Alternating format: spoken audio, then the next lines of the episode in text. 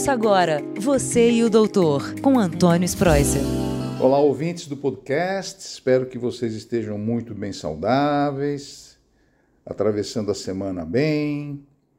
E para isso a gente tem que estar com a nossa nutrição em dia, né? Tudo que a gente come tem que ter bem. E a gente sempre conversa sobre nutrição porque é um tema cada vez mais desafiador, sempre tem novidades, e chega o fim do ano, a gente quer saber mais novidades, então eu vou contar para vocês o que aconteceu neste ano aqui de 2021 em relação à dieta. Principalmente eu vou comentar um pouquinho sobre os, a dieta vegetariana quando ela é empregada ou ela é dada para crianças na fase de crescimento. Então, a dieta vegetariana, vegana, enfim, existe um pouco de confusão também.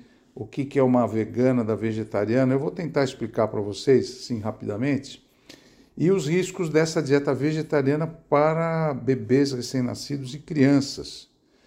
Um, assim, uma conversa geral. Bom, a dieta vegetariana ela pode ser dividida em algumas.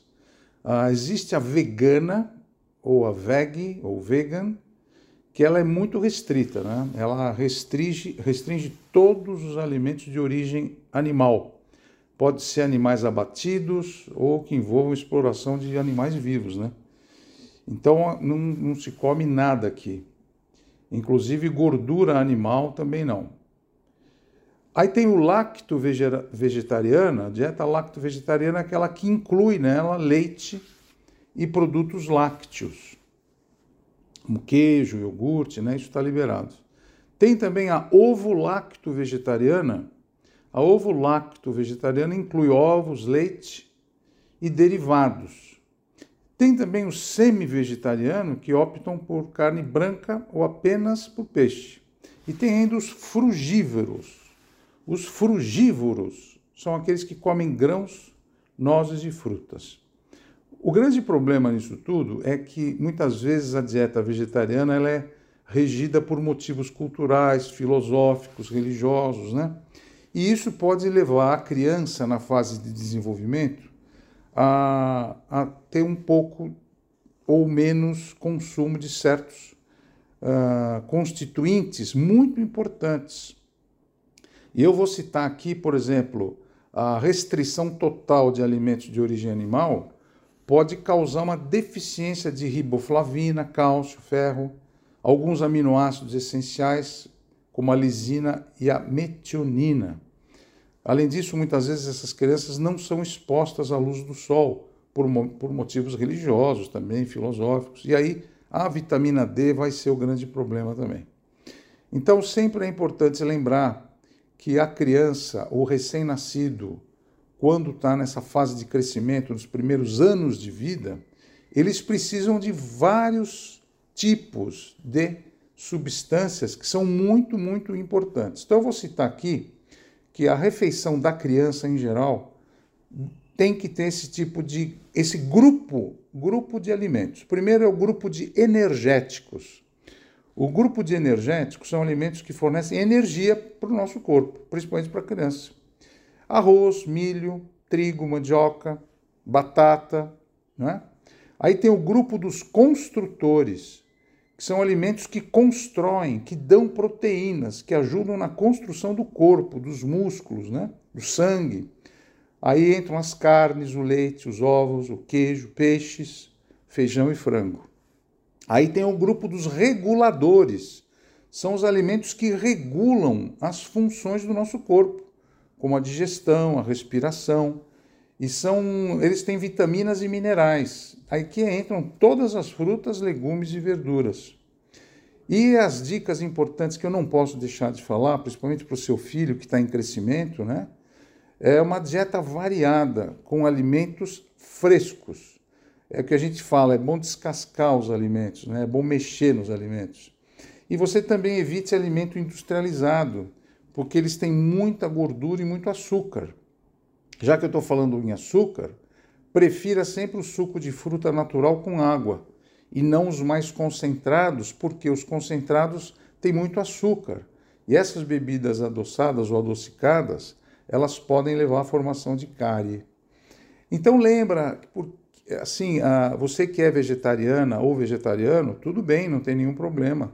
E eu acredito que você deve ser sempre acompanhada, ser, acompanhado ou acompanhado por um nutricionista, um nutrólogo.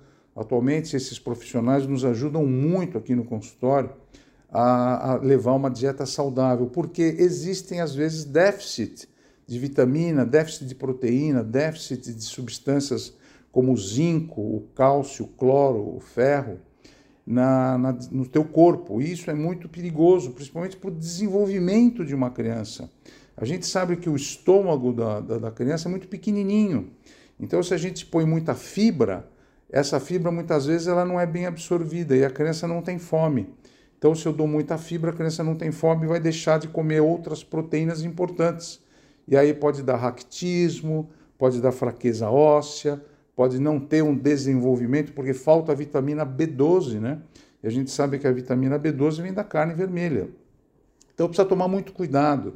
Por isso que eu digo, a criança que vai fazer uma dieta vegana, vegetariana, ela tem que tomar muito cuidado nós médicos, a gente sempre prefere falar que a dieta lacto-ovo vegetariana é a mais completa delas, que pode pensar nisso, mas sempre acompanhada por um profissional, porque a criança tem um crescimento muito rápido. Ela cresce muito nos primeiros 12 anos de vida, que ela tem aquela fase em que os ossos, os músculos, os ligamentos e o cérebro, principalmente, está crescendo precisa de muitas constituições e muitos grupos de alimento, como eu falei, os grupos do energético, construtores, reguladores, né? É muito importante essa conversa. E esse ano aqui de, de 2021, nós acompanhamos muito essas sociedades, né? E a gente sabe que a Sociedade Vegetariana Brasileira estima que cerca de duas mil pessoas se tornaram vegetarianas no mundo por semana por semana, que é um número bem elevado. Então, pode ser vegetariano, pode ser vegano, claro, a gente aqui é atleta, a gente está acostumado, tem semanas que eu também opto por dietas variadas na minha vida, mas sempre com acompanhamento, com exames de sangue, exames que precisam ver e medir e quantificar como estão suas vitaminas, sais minerais e proteínas. Eu espero que vocês tenham entendido a nossa conversa. Fiquem com Deus, uma boa semana Semana que vem tem um próximo assunto importante para a gente discutir aqui, tá bom? Fiquem com Deus, um forte abraço. Tchau, tchau. Você e o doutor, com Antônio Spreuser.